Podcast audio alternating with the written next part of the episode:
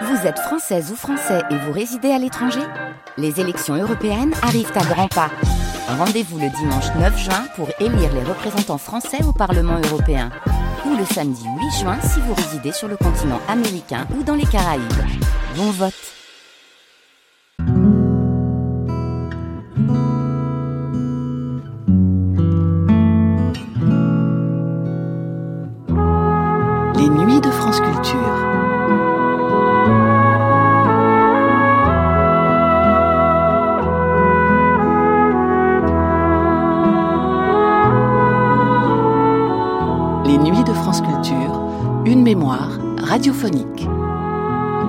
1998, le 25 décembre, l'historien Jean-Louis Flandrin était invité à venir parler de l'histoire des repas de fête, et plus particulièrement de ceux de Noël et de la Saint-Sylvestre, dans le cabinet de curiosité. Était rappelé dans cette émission ce qu'avaient été les rituels de la table dans le monde judéo-chrétien et leur transformation au fil des siècles. L'occasion pour les auditeurs de découvrir que les traditionnels réveillons de Noël et de la Saint-Sylvestre n'étaient peut-être pas aussi traditionnels qu'ils le croyaient. Et aussi d'en savoir un peu plus long sur l'histoire du boudin noir. Y a-t-il toujours eu de la dinde à Noël?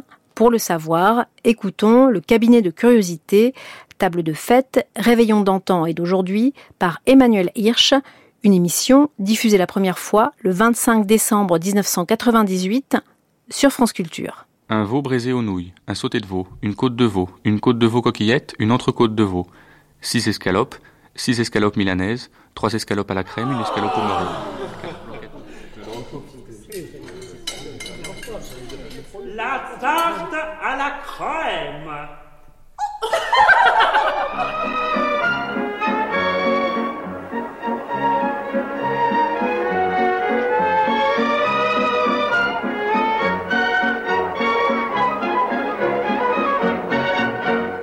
Rituel de table dans la culture judéo-chrétienne, table de fête, réveillon d'antan et d'aujourd'hui.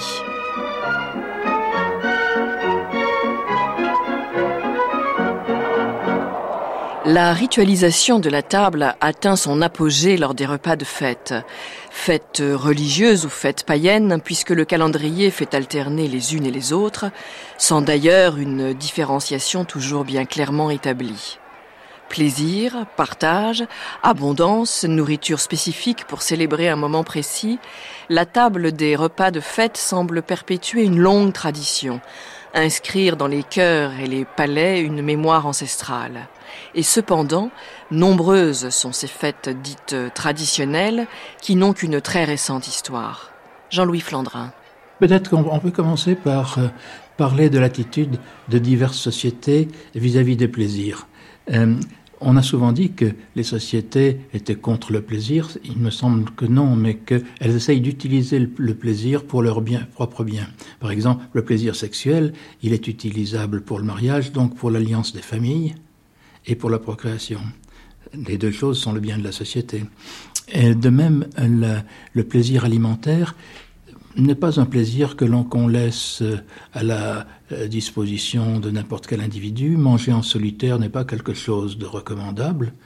Euh, il faut manger au moins à deux, et si possible à beaucoup plus que ça, car euh, le repas, le plaisir alimentaire comme le plaisir sexuel crée des liens entre des éléments de la société et des liens forts et qui sont, comment dire, euh, alors que pour le, pour le mariage, on ne peut pas épouser n'importe qui, il faut se marier généralement dans sa classe sociale. Au contraire, pour euh, le, le, plaisir alimentaire, on invite tous les vassaux et petits vassaux, tous les paysans, au, chaque fois qu'il y a une fête. Enfin, du moins, on le faisait au Moyen Âge. Mais c'est vrai que dans ce partage que vous soulignez, Jean-Louis Flandrin, il y a l'idée que le repas est profondément un acte de communion, hein, voilà. au sens fort, oui. d'où la nécessité de, de, ritualiser tout ça. Voilà. Alors, en, effet, il y a, disons, une communion du plaisir qu'on peut ne pas expliciter, hein, mais qui est implicite, je dirais. Et, euh, et, naturellement, donc, ces repas deviennent ritualisés puisqu'ils manifestent, ils célèbrent des, des, cérémonies, des jours de fête.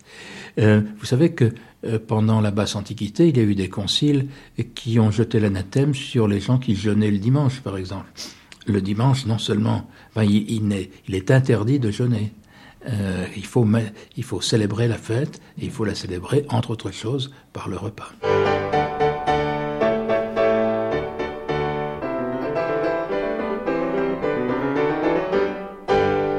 Voisin, c'est fait. Les trois heures ont sonné, le boudin est cuit, l'andouille est prête, allons déjeuner.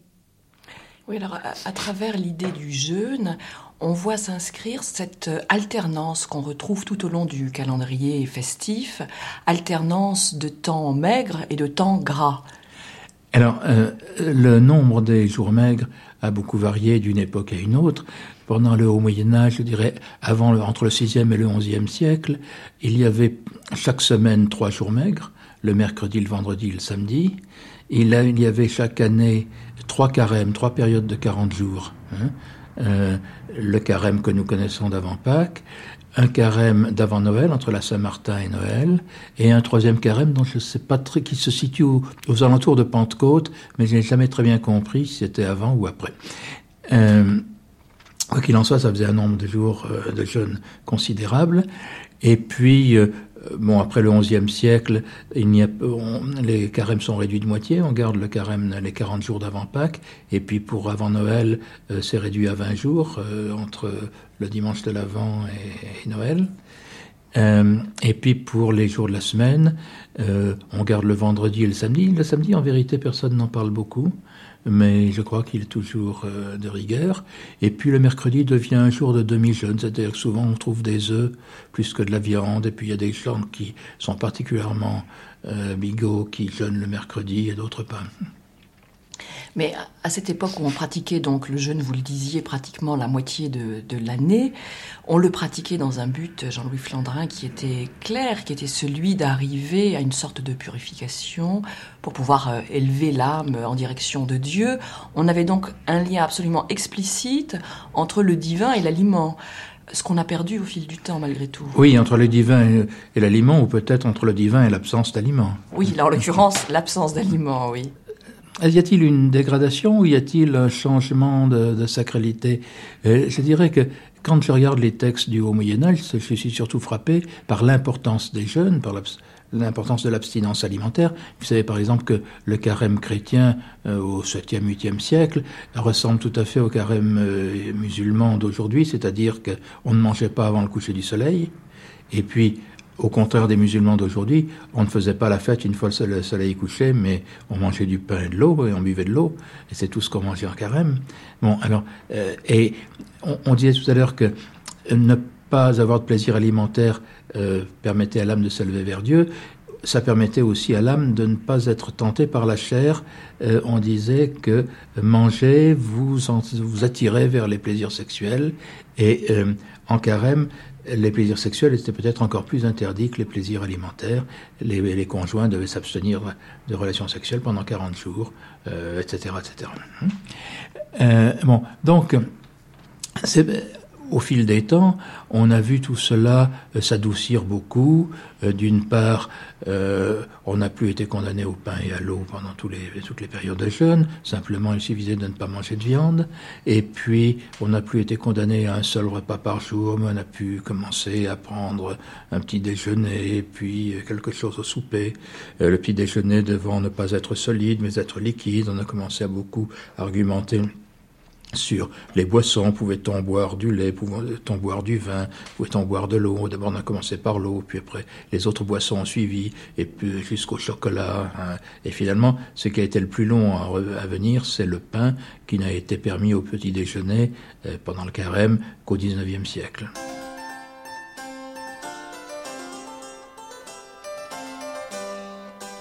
Festin Renaissance. Entrée de table. Hippocrase blanc, pieds de pourceau sauce d'enfer, tête de veau en sauce d'aillé, chair salée de pourceau à l'aigre doux, salade d'oignons cuits entre deux cendres. Potage. Potage de courge, potage de pommes à la menthe, fèves en potage, chapon aux s. Rau. Becquet au beurre d'herbe. Anguille rôtie à la sauce aigre. Petit pourceau farci. Pigeon confit. Issue de table. Papillon de pommes de capendu dariole, tarte rouge, poire, figues, dattes, raisins de carême, noix, amandes, aveline. Boute or, rose à laver main, pâte de pomme, pignona, gingembre confit au miel, Hippocrate clairet. Nous disions tout à l'heure, euh, Jean-Louis Flandrin, que euh, les fêtes et les repas donc euh, accompagnent tout au long de l'année un calendrier à l'intérieur duquel on retrouve des commémorations à caractère donc religieux, mais aussi à caractère euh, profane, puisque on organise des repas, par exemple pour les deux équinoxes de l'année, de la même manière qu'on organise pour Noël ou pour Pâques. Donc là, on est dans deux types de consécration quand même un petit peu différents. Et puis encore plus connu, on organise des repas de vendange, des repas de moisson, des repas de batteuse, etc., etc. Mais est-ce que pour autant il y a une ritualisation différente, moins élaborée, plus élaborée dans un cas ou dans l'autre? Pour, les, pour les repas euh, qui concernent les fêtes paysannes, enfin qui, célèbrent les, gros travaux paysans, je dirais que l'essentiel est de bien nourrir son monde, car euh, on les trouve surtout dans des régions où il y a de l'entraide paysanne.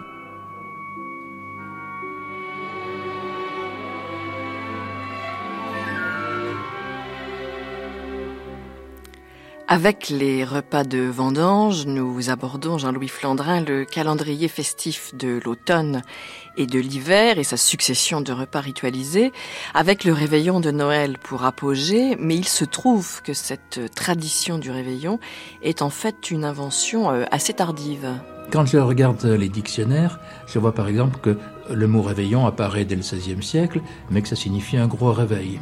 Et puis qu'au XVIIe, XVIIIe siècle, il commence à prendre le, sens d'un repas nocturne, mais à propos de ce repas nocturne, aucun dictionnaire ne parle euh, du réveillon de Noël. Euh, on dit que c'est euh, un repas que prennent les débauchés pendant la nuit, etc., etc.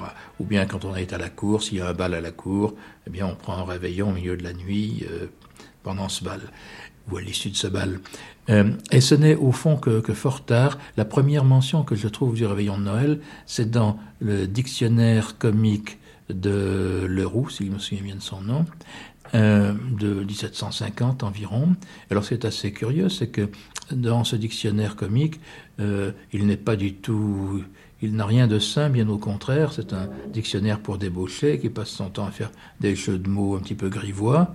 Et c'est le premier endroit où j'entends parler du réveillon de Noël.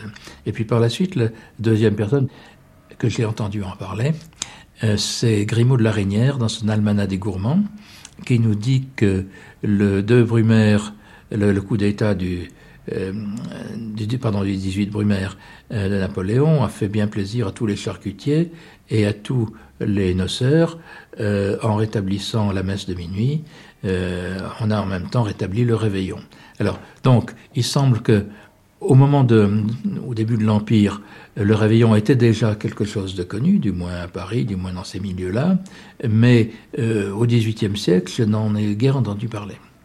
Quant au réveillon de la Saint-Sylvestre, je crois savoir, Jean-Louis Flandrin, qu'on n'en entend pas parler avant la Troisième République. C'est ça, oui. C'est ce que j'ai appris du moins dans euh, une grande encyclopédie Larousse de la fin du XIXe siècle, que euh, le réveillon de la Saint-Sylvestre venait d'arriver euh, chez nous. Et, d'autre part, était arrivé aussi le sapin de Noël, arrivé d'Allemagne et d'Angleterre une grande partie du folklore, et puis peut-être aussi ce qu'on mangeait au réveillon ou à Noël. Parce que euh, j'ai eu l'occasion de travailler sur la dinde. Et je me suis demandé, bon, est-ce que la dinde est depuis longtemps euh, le rôti de Noël? Il apparaît qu'encore au début du XIXe siècle, dans l'almanach des gourmands de Grimaud de la Reynière, euh, ce que l'on mangeait au réveillon, c'était un chapon, et puis on mangeait beaucoup de cochonailles. Euh, et que la dinde, elle, était l'animal de la Saint... de la Saint-Martin. Saint-Martin, oui, c'est ça. Hein? Alors, naturellement, euh, elle n'a pas été toujours euh, l'animal de la Saint-Martin, car au départ, c'était loi, pendant des siècles, ça a été loi, et puis loi étant considérée comme une volaille grossière, selon la diététique de l'époque, euh, c'est la dinde qui l'a remplacée chez les personnes distinguées.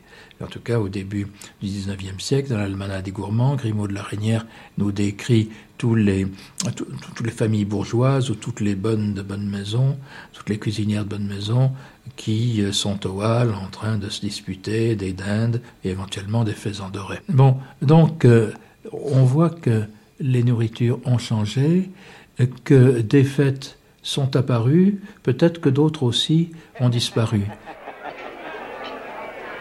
Une poularde au riz, à laquelle il est permis cependant d'être un chapon, est le milieu obligé de ce repas nocturne et y tient lieu du potage qui n'y paraît jamais. Quatre hors-d'œuvre, composés de saucisses brûlantes, d'andouilles grassouillettes, de boudins blancs à la crème et de boudins noirs bien dégraissés, lui servent d'acolyte. Le tout est relevé par une langue à l'écarlate, ou plutôt fourrée, qu'accompagne symétriquement une douzaine de pieds de cochon farcis aux truffes et aux pistaches et un plat de côtelettes de porc frais. Aux quatre coins de table sont deux pièces de petits fours, comme tourte et tartelettes, et deux entremets sucrés, tels que crème et charlotte. Neuf plats de dessert au plus terminent le réveillon. Et les fidèles ainsi restaurés se retirent pour aller chanter dévotement la messe de l'aurore, précédée de primes et suivie de tierces.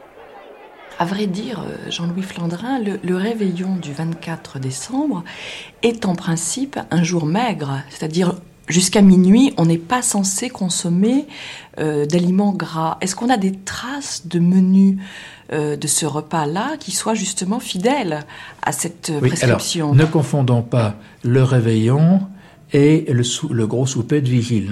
Hmm?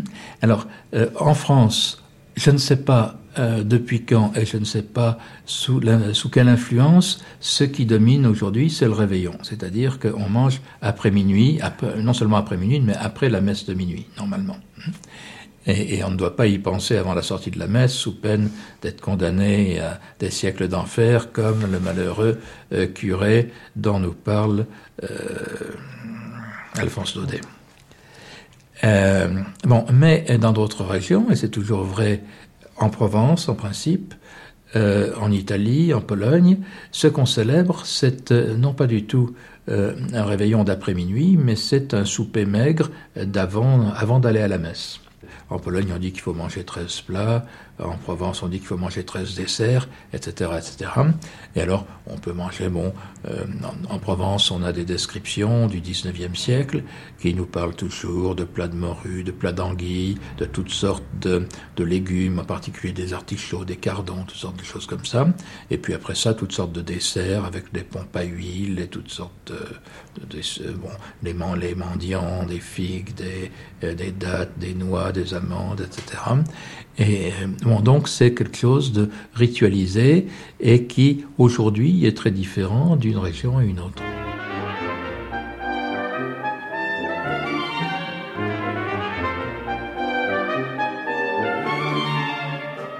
Deux dindes truffées, Garigou Oui, mon révérend.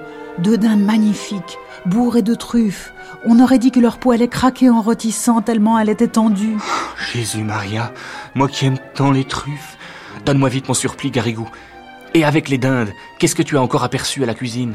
Toutes sortes de bonnes choses. Depuis midi, nous n'avons fait que plumer des faisans, des huppes, des gelinottes, des coques de bruyère. La plume envolait partout.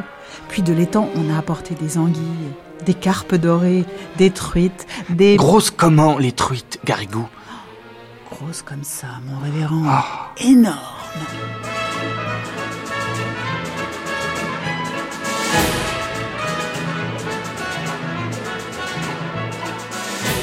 Un des plats que l'on, que l'on retrouve apparemment depuis fort longtemps sur la, table des, réveillons de Noël, c'est le, boudin. Mais le boudin noir, nous, aujourd'hui, on a plutôt euh, gardé le boudin blanc. Mais le boudin noir, il y a quand même une chose qui est étrange, c'est que c'est une, euh, c'est une préparation à base de sang. Et il y a malgré tout une prescription sur la consommation des, aliments fabriqués avec le sang. Euh, du moins pendant un certain temps, ça disparaît. Oui, euh, oui. Alors, euh, on sait qu'il y a une prescription contre, la, contre le sang dans le judaïsme et dans l'islam. Ce qu'on sait moins, c'est que pendant au moins dix siècles, il y a eu une même prescription dans le christianisme. Toutes les, pour les chrétiens, toutes les viandes sont consommables à condition d'avoir été saignées. Et ce n'est que vers le Xe siècle que cette prescription semble tomber en désuétude. Bon, après ça, à partir de quand euh, commence-t-on à manger euh, du boudin, de la sanguette, commence-t-on à mettre du sang dans les saucisses, etc.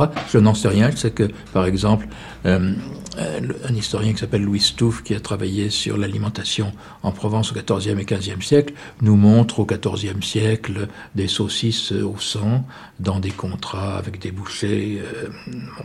donc, depuis un certain temps, le sang est mangé dans la société chrétienne. vous dites que on trouve des boudins à Noël, certes, mais je crois qu'il faudrait d'abord insister sur le fait que des boudins, on en trouve le jour où on tue le cochon. Enfin, le jour ou le lendemain ou le surlendemain, euh, car le sang, au fond, ne se conserve pas très bien. Et alors qu'on sale la chair du cochon pour la garder toute l'année, euh, le sang, on en fait des boudins que l'on mange rapidement et que l'on distribue aux voisins. Donc c'est un geste qui, resserre les liens de voisinage que d'offrir des boudins de son cochon. Euh, pour ce qui est de Noël, je vous ai dit que encore à l'époque de Grimaud de la Reynière, au début du XIXe siècle, on ne voyait pas la dinde dans le réveillon, qu'on voyait un chapon, euh, et puis euh, avec du riz. Mais tous les autres plats étaient des plats de cochon. Alors il y avait bien sûr du boudin noir, mais il y avait aussi du boudin blanc, il y avait aussi des pieds de cochon, il y avait aussi toutes sortes de, de cochonailles. Hein. je ne crois pas que le boudin blanc ait tenu une place particulière. Il était là avec beaucoup d'autres choses, tout simplement. De tous ces plats compliqués, ma chère, rien ne vaut un bon pot-au-feu. Un quoi? Un pot-au-feu Mais comment faites-vous ça? Je vais vous dire ma recette. Prenez-en note.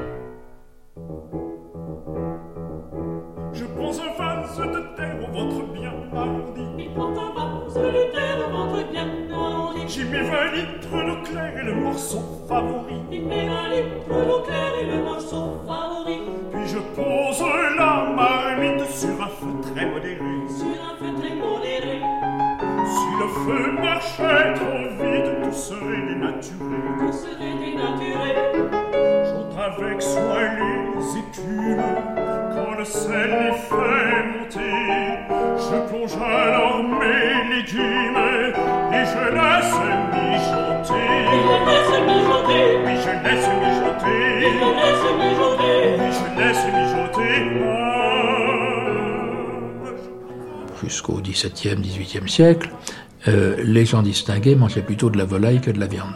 Et c'est ce qui continue à dominer sur euh, nos tables, c'est toujours une volaille, que ce soit un chapon, une oie ou une dinde, c'est une volaille. Et au fond, cela manifeste que tout le monde aujourd'hui, ou à peu près tout le monde, peut faire comme les aristocrates d'autrefois, manger de la volaille.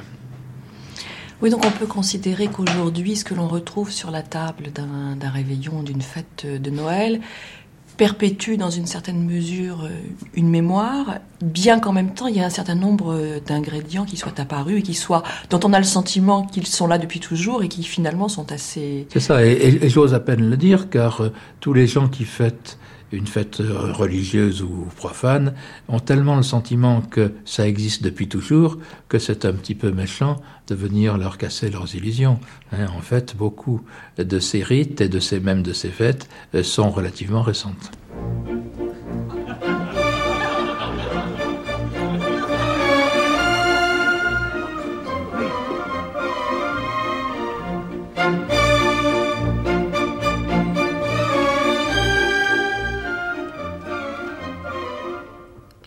Table de fête, réveillon d'antan et d'aujourd'hui, avec Jean-Louis Flandrin, historien de l'alimentation, auteur de Fêtes gourmandes au Moyen Âge, publié à l'imprimerie nationale. Recherche documentaire Xavier Carrère, texte L'infraordinaire de Georges Perec, festin Renaissance recueilli par Jean-Louis Flandrin Écrit gastronomique de Grimaud de la Reynière et Les trois messes basses d'Alphonse Daudet, lu par Françoise Michaud et Emmanuel Lemire. Extrait du Guépard de Lucino Visconti.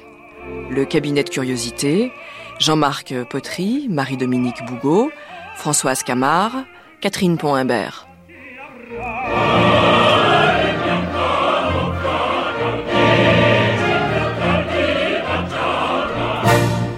C'était Table de fête, Réveillon d'antan et d'aujourd'hui avec Jean-Louis Flandrin. Un numéro de l'émission Le cabinet de curiosité proposé par Emmanuel Hirsch. Première diffusion le 25 décembre 1998 sur France Culture. Réalisation Françoise Camard-Mercier.